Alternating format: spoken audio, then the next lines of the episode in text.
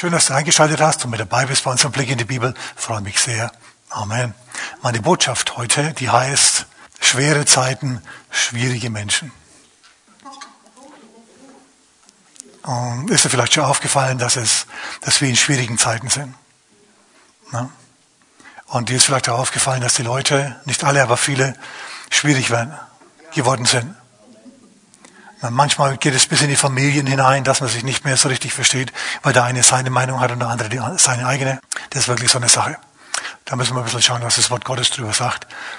Das Problem ist also folgendes. Du willst ganz einfach in Ruhe gelassen werden und im Frieden leben mit allen Menschen. Amen? Okay, das ist, das ist, was du gerne möchtest. Aber das Problem ist, es gibt so viele Stinker und so viele Leute, die dir die ans Schienbein treten und so, dass es irgendwie nicht so, nicht mehr so ist, wie es mal war, okay? Hm. Und Paulus, der sagt was Interessantes über die letzten Tage, über die Menschen in den letzten Tagen. Und ich lese halt hier mal aus dem ersten, aus dem zweiten Timotheus, Kapitel 3. Also zweiter Timotheus, Kapitel 3. Problem, du willst mit allen in Frieden leben, wirst aber nicht in Ruhe gelassen. Was für eine Lösung gibt's da drauf? Was sagt das Wort Gottes dazu? Wort Gottes hat eine Lösung und die schauen wir uns an. Aber wir nähern uns zunächst einmal hier dem Problem. 2. Timotheus Kapitel 3 ab Vers 1. Dies aber wisse, sagt Paulus zum Pastor Timotheus der großen Gemeinde in Ephesus, dass in den letzten Tagen schwere Zeiten eintreten werden. Denn die Menschen werden selbstsüchtig sein. Selbstsüchtig. An der Stelle in meiner Botschaft wollte ich eigentlich einen Witz über selbstsüchtig erzählen. Aber ich habe mir gedacht, den behalte ich für mich. Selbstsüchtig, versteht ihr? Ich behalte ich für mich. Verstehst du? Okay, ich gebe es zu. Ein etwas bemühter Witz, aber was soll's. Gut, selbstsüchtig. Geldliebend, prahlerisch, hochmütig, Lästerer, den Eltern ungehorsam, undankbar, unheilig, lieblos, unversöhnlich, Verleumder, unenthaltsam, grausam, das Gute nicht liebend, Verräter, unbesonnen, aufgeblasen, mehr das Vergnügen liebend als Gott, die eine Form von Gottseligkeit haben, aber deren Kraft verleugnen. Von diesen wende dich weg. Also Paulus lädt hier eine volle Ladung ab. Der schießt hier eine Schrotladung voll von, äh, von Eigenschaften ab, die Leute haben, die also nicht mehr feierlich ist. Gut, da müssen wir jetzt ein bisschen drüber reden, denn Paulus hat sich nicht einfach nur Sachen ausgedacht, die er dann halt losfeuert, sondern er hat es mit einem mit Sinn und mit, mit Ziel gemacht. Okay, der hat sich dabei was gedacht, behaupte ich jetzt einfach mal. Deswegen schauen wir uns jetzt nach und nach an, was da steht und was uns das zu sagen hat. Denn wir begegnen ja auch solchen Leuten. Leute, die selbstsüchtig sind, wisst ihr was, diese ganzen Eigenschaften, die ich jetzt gerade vorgelesen habe, die Apostel, die Jünger Jesu, die hatten die eigentlich alle, diese Eigenschaften. Und es ist trotzdem was aus ihnen geworden. Das ist gut. Nein, das ist eine, eine, eine, eine Not der Hoffnung ist es. Aber jetzt lassen wir ein bisschen systematisch hier vorgehen. Also, Paulus spricht zunächst einmal über selbstsüchtige Leute. Und ihr Lieben, Denkt an Johannes und Jakobus, die zu Jesus kamen und ihn gebeten haben, Herr, wie wollen Sie deiner Linken und zu deiner Rechten sitzen in der Ewigkeit? Warum wollen sie das? Weil sie selbstsüchtig waren zu dem Zeitpunkt, weil sie Position haben wollten, weil sie wollten, dass die Leute die, den Hut ziehen und sich ganz tief vor ihnen verbeugen. Deswegen. Jesus sagt dann, Leute, so haut es nicht hin. Wenn ihr hohe Positionen haben wollt, dann müsst ihr wissen, mit hohen Positionen kommen, kommt Verantwortung. Seid ihr in der Lage, diese Verantwortung zu tragen, die diese hohen Positionen hier mit sich bringen? Seid ihr in der Lage, den Kelch zu trinken, der hier dann euch gereicht werden wird? Seid ihr in der Lage, meinen Kelch zu trinken? Und die sagen, ja, haben keine Ahnung, von was sie eigentlich überhaupt reden. Ja, sie wollen jemand sein. Und Jesus sagt, langsam Leute, langsam. Also, wir stellen fest, jetzt zunächst einfach einmal, die Apostel, die waren auch so drauf. Die waren ein wenig selbstsüchtig. Ne? Zum Glück haben sich die aber korrigieren lassen. Amen. Selbstsüchtig, jetzt lass mich vielleicht mal ganz kurz auf was eingehen. In Matthäus Kapitel 25, gleich in den ersten zehn Versen, da lesen wir das Gleichnis von den zehn Jungfrauen. Und da gab's fünf Weise und fünf Törichte. Und die fünf Weisen, die haben den fünf Törichten kein Öl gegeben, als die kein Öl mehr für ihre Lampen hatten. Ihr wisst, was passiert ist. Es war eine Hochzeit, der Bräutigam kam nicht ewig lang. Dann haben sie Lampen ausgepackt, haben die angezündet und haben in die Nacht hinein gewartet. Das Öl ist in der Zwischenzeit verbrannt. Sind müd geworden und sind eingeschlafen, bis dann plötzlich irgendwann mitten in der Nacht der Bräutigam kam. Dann haben die einen ihre Lampen getrimmt und waren in der Lage, mit hineinzugehen zum Bräutigam ins Brautgemach und so, also zur Feier halt, zur Party, zur Hochzeitsfeier. Aber das waren fünf törichte Jungfrauen da, die nicht genug Öl für ihre Lampen hatten. Deren Lampen sind ausgegangen. Dann haben die Törichten zu den Weisen gesagt, sei doch so gut, sei doch so gut, gibt uns Öl für unsere Lampen. Und die sagen, nö. Ist es jetzt selbstsüchtig gewesen? Dass die weisen Jungfrauen, die Jesus ja weise nennt, den Törichten kein Öl gegeben hat? Nein, es war nicht töricht. Aber das war doch hart. Die haben, die, die, wir sollen doch geben. Gib und dir wird gegeben werden und dieses Ganze. Jesus sagt doch, bitte, gib jedem, der dich bittet. Und jetzt, jetzt kommen diese törichten Jungfrauen zu den Weisen und sagen, gib uns Öl und die geben nichts. Sie sagen, nö. Ist es in Ordnung? Offensichtlich ist es in Ordnung, weil Jesus diejenigen, die nichts rausgerückt haben, weise genannt hat. Jetzt wissen wir natürlich, dass Jesus nicht gegen Geben ist, ganz grundsätzlich. Aber warum sagt er, die haben es richtig gemacht, dadurch, dass sie nichts gegeben haben? Weil, wenn die Weisen den Törichten auch noch Öl gegeben hätten, hätte es für beide nicht gereicht. Das ist ganz klar, das ist das an der Oberfläche. Ganz grundsätzlich leiten wir aber dann noch was anderes auch daraus ab.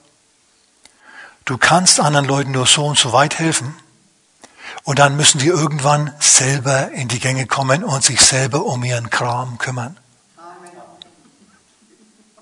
Stimmt oder stimmt's? Es stimmt.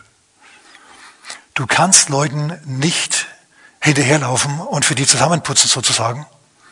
Sonst lernen die nie Reife und übernehmen von Verantwortung. Alle diese Dinge, die lernen die dann nicht. Vor vielen, vielen Jahren habe ich mal in einer Wohngemeinschaft gewohnt. So, da sind immer Leute eingezogen, wieder ausgezogen. Da war einer mit dabei, der der seine Miete nicht bezahlt hat und außerdem verschiedene andere Rechnungen auch nicht bezahlt hat. Und zum Schluss hatte der Schulden bei uns. Und die hatte er gar nicht, der hat, der hat gar nicht dran gedacht, die zu bezahlen. Dann kam irgendwann sein Vater, hat ihn besucht, bei uns in der Wohngemeinschaft, und dann kam raus, dass er also Schulden hat bei uns. Und was soll soll und überhaupt. Und der Vater war natürlich konsterniert. Der war, der war konsterniert, dass sein Bub so ist. Und dann hat er was gemacht, der Vater. Er hat einen Geldbeutel aufgemacht und hat die Schulden vom Sohn alle bezahlt. Der Sohn saß daneben, hat gelächelt, hat sich gut gefühlt und das war's dann. So, die Sache ist die, der hat seinen Vater ausgenutzt. Der Vater war X, XY, Punkt, Punkt, Punkt genug, um das zu bezahlen, um das zu machen. Er hat gelächelt, weil er den Vater dran gekriegt hat, aber in, in unserer Meinung hat er an Respekt verloren. Na, der junge Mann da. Ist so. Wenn, wir, wenn ich bis heute an den denke, dann denke ich nicht an seine Leistungen, die er gebracht hat. Hat er bestimmt auch gebracht, aber mir fallen die alle nicht mehr ein. Nur was mir einfällt, ist es, dass er seine Rechnungen nicht bezahlt hat und dass sein Vater so intelligent war, in Anführungszeichen, und es bezahlt hat. Also wenn ich der Vater gewesen wäre, ich hätte es nicht gemacht. Weißt du warum? Weil ich an Luca, weil ich an äh, Matthäus Kapitel 25 gedacht hätte, an die Törichten und an die weißen Jungfrauen. Du kannst dich nicht für alles, um alle, bei allen kümmern. Du kannst ein, ein Schaf auf die Wiese stellen, aber dann muss es selber fressen. Du kannst es dem nicht auch nur vorkauen, das wäre halt so schräg. Amen? Okay, also wenn wir jetzt sagen, wir sind gegen Selbstsucht, dann müssen wir ein bisschen differenzieren, aber das habt ihr jetzt mitgekriegt. Amen. Okay, und so wie das aussieht, komme ich also heute nicht mit meiner ganzen Botschaft zu Ende. Aber wir haben nächste Woche auch noch. Amen. Okay, also sagen wir mit mir, ohne Eigenverantwortung, Eigenverantwortung. gibt es keine Reife. Und das merken wir uns. Amen. Das nächste ist dann geldliebend. Oh Mann. Wir denken an Judas. Judas war auch ein Apostel, aber er hat das Geld geliebt. Und im 1. Timotheus Kapitel 6, paar Kapitel weiter, da heißt es, dass die Liebe zum Geld die Wurzel allen Bösen ist. Also geldliebend, Menschen in der Endzeit sind geldliebend und es ist problematisch. Dann ist es bestimmt gut, wenn man immer wieder mal was Nützliches macht mit seinem Geld und auch was davon weggibt. Amen. Okay, das nächste ist prahlerisch. Die Leute sind prahlerisch. Hat mich an Lukas Kapitel 10, Vers 7 erinnert. Da kommen die Jünger heim. Ich meine, vor ein paar Kapiteln hat Jesus ihnen die Hände aufgelegt und hat sie ausgesandt, mit Vollmacht und Kraft zu lehren, zu predigen, zu heilen. Dämonen auszutreiben, Tode aufzuerwecken, also alle diese phänomenalen, fantastischen, apostelmäßigen Sachen, die konnten sie alle machen. Und jetzt kommen sie wieder zurück. Und jetzt, jetzt sind sie so geladen, bedeckt mit Ruhm und Ehre, sie können vor lauter Kraft fast nicht mehr laufen. Ja, vor lauter Apostelkraft. Und sie sagen, Herr, sogar die Dämonen sind uns untertan. Mann, sind wir heiße Nummern.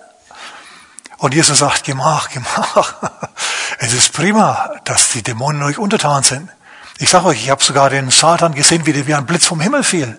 Aber darüber freut euch nicht, dass euch die Dämonen, die Geister untertan sind, sondern freut euch viel lieber darüber, dass eure Namen angeschrieben sind im Himmel. Denn was hast du, was dir nicht gegeben wurde? Die hatten Vollmacht und Autorität, weil Jesus sie ihnen gegeben hat. Amen. Und das geht dann schon Hand in Hand wieder mit dem nächsten, was da kommt. Hochmütig. Hochmütig. Schau, wenn du besonders begabt bist oder dich für begabt hältst, dann hast du vielleicht die Neigung, auf andere herabzublicken. So an der Nase runter, auf die anderen zu schauen. Das ist nicht besonders intelligent. Gott hat dir deine Fähigkeit und deine Hochbegabung gegeben, damit du dich nützlich machst mit der. Dass du dich als einen, als einen Verwalter dieser Gabe siehst und damit dienst. Es kann ja durchaus sein, dass du erkennst, dass du Sachen viel besser kannst als andere und dir Sachen zufliegen, für die andere arbeiten müssen, richtig hat sich anstrengen müssen. Du kannst es einfach. Dann ist es jetzt nicht dran, hochmütig zu werden, sondern anzuerkennen, du hast ja eine Gabe von Gott und das ist es. Dir ist was geschenkt worden. Dafür bist du dankbar und demütig. Weil der Schau, der das gefördert hat und dir gegeben hat, der kann dir das auch wieder wegnehmen. Oder du hast dann ganz einfach keine Gelegenheit mehr, das auszuleben. Das ist auch frustrierend. So hochmütig ist also nix. Und ich musste da an Salomo denken.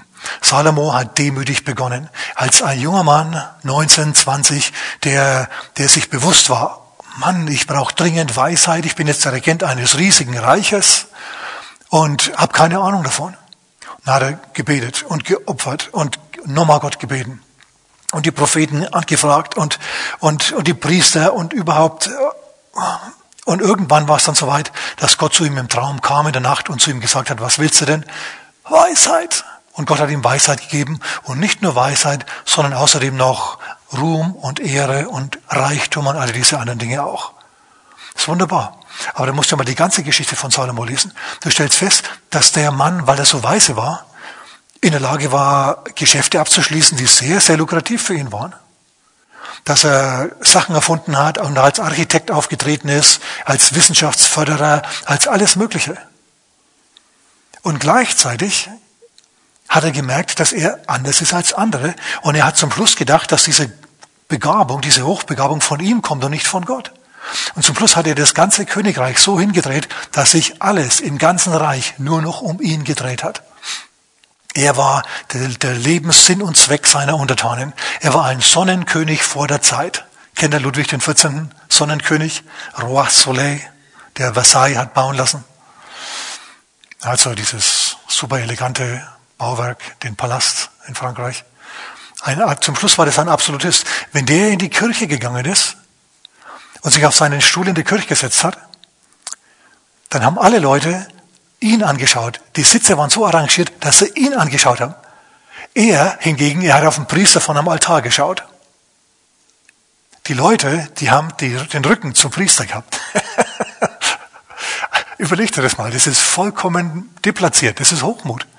Und bei Salomo sehen wir das auch. Salomo hat sich zum Schluss einen Elfenbeinthron machen lassen. Und denn, das war nicht genug, denn der musste dann mit Gold überzogen werden. Und das war auch nicht genug, der musste dann sechs Löwen haben. Links und rechts, ja, goldene Löwen. Und Zeug. 1. Äh, Könige Kapitel 10. Da heißt, solche Sachen wurden praktisch nie mehr für irgendjemanden anders jemals gemacht. Die haben Steuern eingetrieben, die haben, die haben äh, Handelsgüter angebracht bis zum Schluss Salomo, als er ein Sonnenkönig vor der Zeit war. Und zum Schluss hat sich alles, alles um ihn gedreht. Wie es dem König heute geht, das war das Wichtigste für das ganze Land. Ihr Lieben, das ist hochmütig, das ist verkehrt, das ist, zu, das ist übertrieben. Sagen wir mal Amen. Und so war es dann zum Schluss so, dass er hochmütig geworden ist, wie gesagt, richtig, und dann hat Gott ihm Feinde erstehen lassen. Also Vorschlag zur Güte, sei du nicht hochmütig, sondern sei du ruhig auch ein bisschen demütig. Amen. Okay, gut. Ja, ähm, wie gehen wir mit den Leuten um? Lass mir ganz kurz mal eine Antwort einschieben. Eine Antwort einschieben. Ich komme jetzt noch auf andere dieser Charaktereigenschaften. Und wie, man mit, wie gehe ich mit solchen Leuten um? Also ich weiß, ich, so soll, ich soll so nicht sein, aber wie gehe ich mit solchen Leuten um? In Vers 5, 1. Timotheus Kapitel 3, Vers 5, da steht eigentlich die Antwort schon. Solche meide, sagt Paulus dem Timotheus.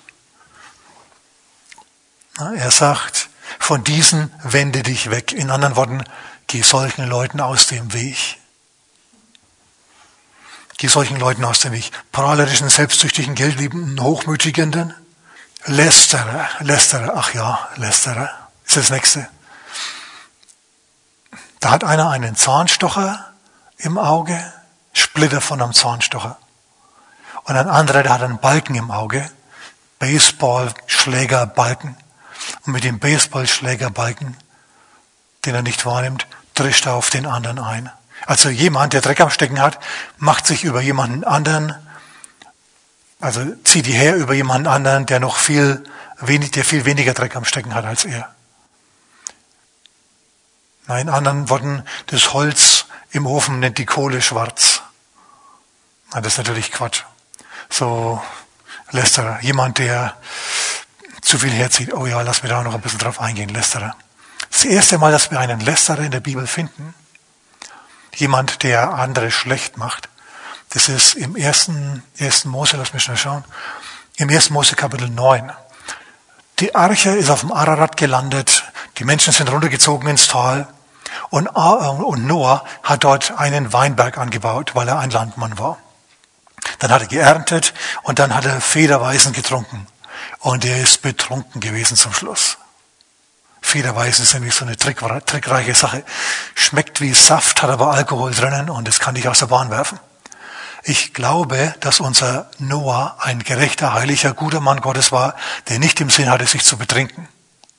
Aber er war trotzdem betrunken.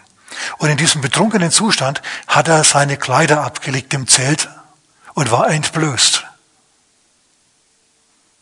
Und als er dann betrunken da liegt und lallt und nicht mehr er selber ist, kommt Ham, sein jüngster Sohn, ins Zelt und sieht den Vater so liegen.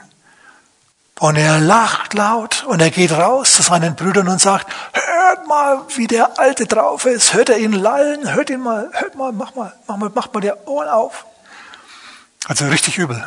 Und Sem und Japhet, die anderen beiden Brüder, also die waren zu dritt, Sem, Ham und Japhet, Ham macht es den Vater schlecht und Sem und Japhet, die hören das und sagen, oh, was ist denn los? Ja, der liegt im Zelt, ist stockbesoffen und hat nichts mehr an. Und Sem und Japhet sind aus einem völlig anderen Holz. Die sind so, wie du und ich sein sollen. Die beiden nehmen jetzt eine Decke und gehen alle beide rückwärts ins Zelt hinein und bedecken den Vater. Und dann gehen sie wieder raus. Wisst ihr, was sie mit ihrem Handel gemacht haben, mit ihrer, mit ihrer Aktion gemacht haben? Sie haben verhindert, dass sie ihren Vater in der Schande liegen sehen. Sie haben das Bild aus ihrem Kopf verbannt. Sie haben es gar nicht erst entstehen lassen. Das, worüber sich der Ham so aufgeregt hat und was er so lustig fand, das haben die erkannt, ist nicht in Ordnung, ist nicht so gut. Was hat Noah übrigens gemacht? Ja, die Nachkommenschaft Hams verflucht. Verflucht sei Kanaan, wegen dem, was ihm sein Sohn angetan hat. Also wir wissen nicht, was da alles lief. Wir wollen das auch gar nicht so genau wissen. Auf jeden Fall halten wir mal fest. Sem und Japhet, die beiden, die haben verhindert, dass sie ein falsches Bild vom Vater in ihren Kopf hineinbekommen. Die wollten ihren Vater als einen guten Mann Gottes sehen und nicht als einen Betrunkenen, der hier rumliegt. Die wollten was Gutes über ihren Vater denken und ihn so in Erinnerung behalten. Und wer hat den Fluch abbekommen? Der Lästerer. Willst du auch den Fluch abbekommen? Natürlich nicht. Hm, ei, ei, ei, ei. Okay, jetzt geht's weiter. Lästere den Eltern ungehorsam. Das ist der nächste Punkt. Den Eltern ungehorsam. Das erste Gebot, das eine Verheißung hat, ist das fünfte Gebot. Und das heißt, du sollst Vater und Mutter ehren. Und jetzt pass auf, damit es dir wohl geht und du lange lebst im Land. Na? Also, ich weiß nicht, ob er erfasst, was da wirklich steht. Sollst Vater und Mutter ehren. Bedeutet, du hast erstmal Vater und Mutter. Und es ist deine Familie. Und die erste dann, die respektierst du, zu denen schaust du auf, so gut es möglich ist. Und wenn du das magst, dann ist die Familie intakt. Und wenn die Familie intakt ist, dann lebst du gut und wirst lang leben. In anderen Worten, gesunde Familien sind, sind die Voraussetzung für eine funktionierende Zivilisation. Merkst du das? Ehe Vater und Mutter, dann wird es dir gut gehen, dann ist die Gesellschaft in Ordnung und dann wirst du lang leben. Dann funktioniert die Zivilisation. So, wenn wir also die Axt an die Familie legen, Vater und Mutter schlecht machen und alle möglichen alternativen Familienmodelle erfinden, dann kann das nicht gelingen. Da liegt dann kein Segen drauf. Okay, das muss irgendwie den Bach runtergehen. Da muss dann zum Schluss die ganze Gesellschaft, die ganze Zivilisation den Bach runtergehen. Seid ihr noch da? Denn, wie gesagt, wenn du Vater und Mutter nicht ehrst, sondern für ersetzbar hältst oder denen gar keine Rechte gibst, wenn du vielleicht versuchst, deren Rechte noch zu beschneiden mit sogenannten Kinderrechten, die in Wirklichkeit eigentlich eine Entmachtung der Eltern ist, dann legst du die Axt an die Zivilisation. Du weißt es nicht, du merkst es nicht. Du denkst, du bist progressiv und modern und du bist irgendwie weiter als diese altmodischen Christen. Nein, du bist auf dem Holzweg vielmehr. Das fünfte Gebot, das sich bewährt hat in Zivilisation nach Zivilisation, ist, Ehe Vater und Mutter, dann wird's gut mit dir und dann wirst du lang leben und dann funktioniert die Zivilisation. Amen. Gut, was haben wir noch? Also nochmal, alternative Familien sind nicht Gottes Plan und können eine, eine Gesellschaft nicht verbessern. Im Gegenteil. Okay, was noch? Sie sind undankbar. Oh ja, natürlich. Jesus hat mal zehn Aussätzige geheilt, erinnert ihr euch? Und von denen kamen wie viel zurück? Einer. Und der war ein Samariter. Das war ein Palästinenser. Undank ist der Weltlohn. Und wenn du dich damit arrangierst, wenn du das erkennst, wenn du das weißt, dann lebst du leichter. Du musst wissen, Du musst mit Undankbarkeit rechnen. Du kannst gute Sachen für Leute tun und du wirst noch blöd angemacht dafür. Du kannst jemanden die Tür aufhalten und, und die können dir noch dabei ein Schienbein treten. Wenn es auch nicht vielleicht buchstäblich so ist, aber ihr wisst, was ich meine. Äh, schau da einfach drüber weg. Lass das gar nicht erst an dich ran. Zieh dir da eine, eine Schutzschicht an, ja, dass dir Undank und diese Dinge gar nicht mehr groß was ausmachen. Das ist leichter gesagt als getan, das weiß ich natürlich. Aber trotzdem, jetzt wo wir es wissen, können wir uns dann Sinn damit wappnen. Amen. Mhm, so ist es. Gut, also erwarte ruhig Undank. Unheilig. Der nächste, der nächste Punkt ist unheilig. Das sind Leute, die Zoten erzählen. Das sind wandelnde, dreckige Witze auf zwei Beinen. Okay. Solche Meide. Zu denen musst du dich nicht setzen. An in der Kantine, ja. Kannst du deinen eigenen Stuhl da in deiner eigenen Ecke da besetzen. Amen. Okay, jetzt kommt wieder was. Im Vers 3. Als ähm, lieblos. Lieblos. Lieblos. Ja, ja, wir leiden unter Lieblosigkeit. Aber dieses Wort lieblos, das ist, das hat eine besondere Bedeutung. Und zwar ist die besondere Bedeutung lieblos innerhalb der Familie. Das Wort ist Astorgos. Es gibt verschiedene Worte für Liebe. Eros kennen wir. Wir kennen Philia, das ist die freundschaftliche Liebe. Wir kennen Agape, die göttliche selbstlose Liebe. Und dann gibt's noch Storge, das ist die Familie innerhalb, das ist die Liebe innerhalb der Familie. Ihr wisst schon, Eltern lieben die Kinder, Kinder lieben die Eltern. Und Oma liebt die Enkel, diese Sachen, das ist Storge. Und es das heißt hier, ohne solche Liebe, ohne verwandtschaftliche, ohne familiäre Liebe. Das ist ein Zeichen der Endzeit. Hm. Da müssen wir nicht unbedingt mitmachen. Amen. Wir können ruhig probieren, ja, Aushalt, aus, zum Aushalten zu sein. Bei manchen ist schon, ist schon genug, reicht schon, wenn sie zum Aushalten sind. Amen. Okay. Ja, ist so. Okay. Jemand, der keine Familienliebe hat, der heiratet die Mutter seiner Kinder nicht, Der lässt sie sitzen. Ja, sowas machen wir nicht. Amen. Okay. Ihr Lieben, ich muss langsam aber sicher das Abbiegen. Ich komme nächste Woche nochmal auf diese Sachen zu sprechen. Ich möchte jetzt noch ganz kurz das Abbiegen. Was machen wir? Was machen wir mit Leuten in unserer Umgebung? Paulus sagt, die meide, denen geht aus dem Weg. Aber was ist, wenn ich denen nicht aus dem Weg gehen kann, weil sie mein Chef sind, mein Kollege sind, weil ich mit denen verwandt bin? Das sind Leute dann, mit denen muss ich mich arrangieren. Was mache ich mit denen? Jesus hatte ja mit Leuten, die diese sch schlechten Eigenschaften hatten, ständig zu tun. Sie waren seine Jünger. Ich habe es ja gerade gezeigt. Wie ist Jesus mit ihnen umgegangen? Was hat er gemacht? Er hat zu Petrus gesagt, als der sich wieder mal für den Größten gehalten hat, hat er gesagt, Petrus, ich habe für dich gebetet. Petrus, ich habe für dich gebetet, dass dein Glaube nicht aufhöre. Wenn jetzt die Kreuzigung kommt, wenn jetzt Dinge passieren mit mir, die du nicht verstehst, Petrus, ich habe für dich gebetet, dass dein Glaube nicht aufhört, sondern dass du dabei bleibst. Dass du durchhältst bis zur Auferstehung, dass du nicht davonläufst. Dass du nicht wie ein, dass du es nicht machst wie Judas und dich aufhängst vor Verzweiflung. Ich habe für dich gebetet, dass dein Glaube nicht aufhöre. Denn ihr werdet mich, ihr werdet euch alle an mir stoßen in dieser Nacht. Es wird also schwierig werden. Und Petrus, ihr wisst schon, der sagt dann, nein, Herr, niemals, wenn alle dich verleugnen, ich nicht. Und Jesus sagt, doch, du auch, du wirst mich sogar verleugnen. Was hat Jesus gemacht? Er hat für diese Leute gebetet. Du sagst, Pastor, wirklich, das ist alles? Deine große Botschaft ist, ich soll für die Stinker in meinem Leben und für diejenigen mit Duftmagen, die vielleicht keine sind, aber fast, für die soll ich beten? Ja, mach das, tu das. Jesus hat es für seine Jünger getan und hat es einen Wert gehabt? Er hat, ihr Lieben, er hat unter zwölf nur einen einzigen verloren. Jesus hatte ja eine größere Firma. Ja? Er, hatte, er, war der Chef, er hatte zwölf engere Mitarbeiter, dann hat er 70 andere gehabt, die er auch ausgesandt hat. Und er hatte Tausende, die ihm nachgefolgt sind. Und wenn du aus der engsten Leiterschaft, wenn du von den Abteilungsleitern einen von zwölf verlierst, dann bist du ziemlich gut. Dann bist du ziemlich gut. Dann kannst du dir echt was einbilden, was Jesus jetzt so natürlich nicht gemacht hat. Ja, aber ist so, das ist nicht schlecht. Und ich sage euch, einer, einer der Gründe war, weil Jesus für diese Leute gebetet hat. Er hat für die gebetet. Wenn du für jemanden, der, ein, der, der dir schadet, betest, dann bewirkt Gott einen Schmerz im Gewissen dieser Person.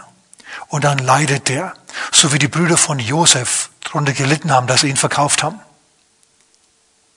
So wie sogar Judas darunter gelitten hat, dass er Jesus verkauft hat. Dann wirkt der Geist Gottes an denen und die ändern sich. Geht vielleicht nicht von heute auf morgen, aber die ändern sich tatsächlich. Nach einer gewissen Zeit sind sie anders.